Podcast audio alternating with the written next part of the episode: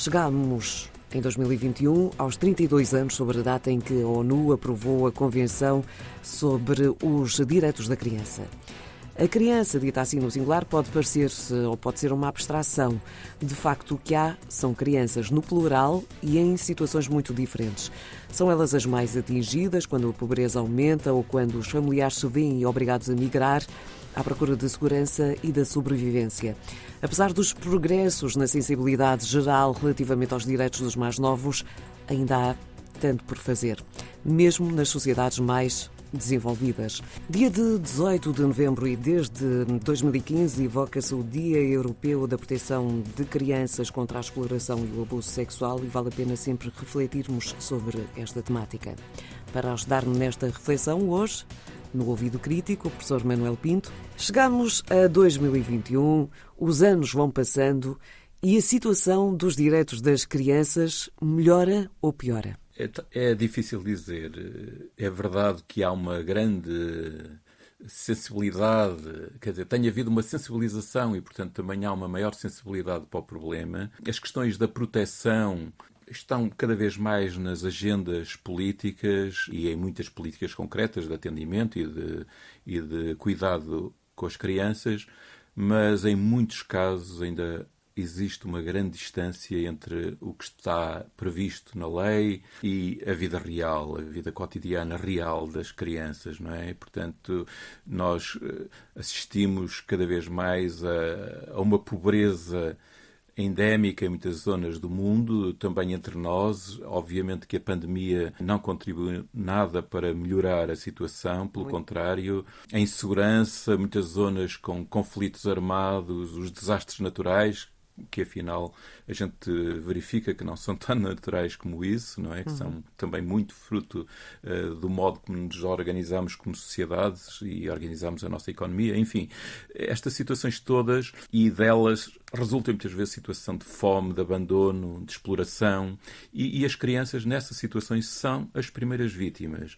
E, e, nós vemos essas imagens da América Central, daquelas uh, caravanas de migrantes à procura do Eldorado, não é?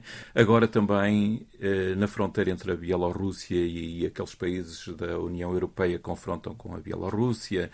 E uh, a mim pessoalmente choca-me imenso as cenas do Mediterrâneo, não é? Uhum. Dos barcos, as, com crianças que, digamos, que foram entregues, que foram metidas no barco sem, sem ninguém acompanhá-las. A intenção, a, a intenção inicial é de proteção, mas de facto e... ficam ali suscetíveis e fragilizadas perante toda, toda a situação. Professor Guisse, agora estávamos a falar da questão de, de, dos migrantes eh, e das crianças que são colocadas em determinadas situações num gesto de amor, eh, porque é um gesto de, de amor e de tentativa de proteção de, de ambientes hostis, de guerra, de miséria.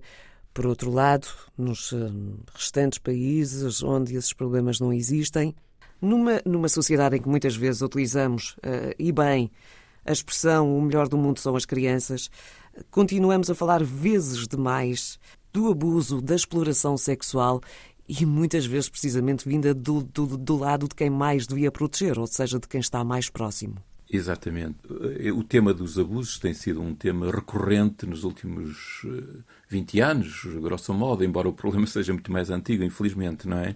Mas, Mas parece que não aprendemos. É, parece que não aprendemos. Embora eu creio que, eh, digamos, a maior visibilidade também decorre de uma maior eh, sensibilidade e atenção, como eu dizia há pouco, não é? E esta, é, os resultados deste estudo que é um estudo impressionante, eh, um estudo de uma comissão independente criada a pedido dos responsáveis da Igreja Católica em França e que incidiu sobre os últimos 70 anos, eh, traçou um panorama que é, é demolidor, é terrível, é terrível. Demonstra como se gerou uma cultura não só de abuso, mas também de impunidade e de encobrimento que não pode ser aceitável e que hoje é absolutamente intolerável, não é? Deixando traumas para toda a vida de dezenas, centenas de milhares de pessoas, não é? Temos de ter em conta que precisamos de tomar quase medidas de emergência, não é? Que partam de um conhecimento da situação. Felizmente que mesmo no âmbito da Igreja Católica começa a fazer, eh, digamos assim, cultura esta necessidade de eh, pôr cá fora tudo o que existe, não é? E procurar romper com, essa, com essas práticas e com esse tipo de encobrimento dessas práticas. Devo dizer que uma das coisas que me impressionou no relatório dessa Comissão Independente Francesa foi a reafirmação de algo que já se dizia, mas eu nunca tinha visto assim perfeitamente documentado, porque esse estudo não foi só sobre os abusos no interior da Igreja, foi também na sociedade francesa no seu todo. E ele reforça uma ideia que é que o espaço e a instituição onde o problema é mais grave continua a ser a família e o seu círculo mais próximo. Isto leva-nos a perceber que o problema é muito mais vasto. Eh, nós, naturalmente, espantamos e com razão de instituições que a quem confiamos muitas vezes a educação, o acompanhamento, a orientação e o cuidado das crianças, eh, digamos, eh, adotem este tipo de práticas ou tolerem este tipo de práticas, mas trata-se de uma cultura mais vasta em que muitas vezes não há a atenção que, que devia haver. E, portanto, é evidente que as crianças são um alvo fácil. Ainda mais quando se sentem protegidas. Claro, como aqui referi, exato. Estamos a falar de núcleos onde era suposto elas poderem ser apenas crianças, não, não terem Exatamente. desconfianças, muros. Eh, e ficamos sempre de pés e mãos atados. Quando, vi, quando vimos eh, estas histórias a repetirem-se, professor, eh, aproveito para lançar-lhe uma outra questão. Do ponto de vista de ser humano, do ponto de vista da comunicação social. Haverá, de facto, alguma coisa que possamos fazer para, para modificar isto?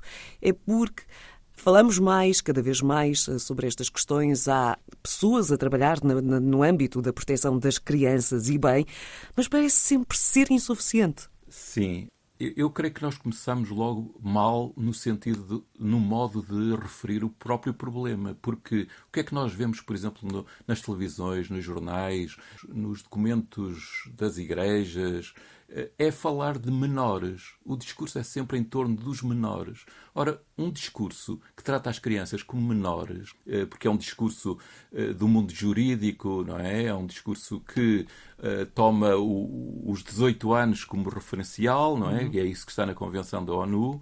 É ele próprio menorizador das crianças, porque não olha para elas como pessoas, como pessoas multifacetadas que estão, digamos assim, a crescer e a aprender a cidadania e que têm também elas o direito à palavra. Quer dizer, não criamos as condições também para as próprias crianças perceberem ao seu nível, naturalmente, não é? Como podem eh, ser apanhadas eh, quanto aos riscos que podem correr, etc. Ora, a Convenção das, dos Direitos das Crianças, uma das digamos, das questões que levanta e que nós ainda não aprendemos a praticar é justamente a escutar. A escutar para, portanto, que é diferente apenas de, de ouvir, não é? é? Ouvir é fácil, escutar, ou seja, receber e aceitar os pontos de vista, o modo de ver as coisas dos mais pequenos nas matérias que lhes dizem diretamente respeito, é uma aprendizagem que eu acho que é crucial aprendermos a fazer em todas as instâncias, na família, na escola, nos, na, nas instituições, noutras instituições educativas, etc. E, por outro lado, há claramente também o trabalhar sobre os próprios direitos. Sem os conhecermos, também é difícil eh, progredirmos nos comportamentos, nas atitudes face às crianças.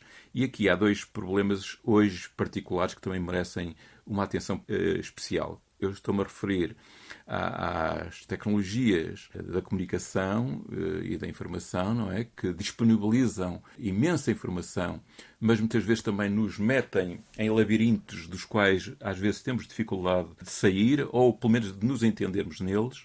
E uma questão que tem sido cada vez mais levantada e que é uma forma também de atentar contra os direitos das crianças, que é o da pornografia infantil que, que hoje constitui um problema de primeira linha uh, a que, uh, digamos, as políticas e as instituições precisam de prestar atenção. Não é fácil, mas eu creio que precisamos de conversar sobre ele. Precisamos eh, de mudar as nossas atitudes e, e, e, penso eu que percebermos de uma vez por todas que as crianças não são o objeto que possuímos, são sim adultos em formação e olharmos para elas com, com o maior respeito que merecem.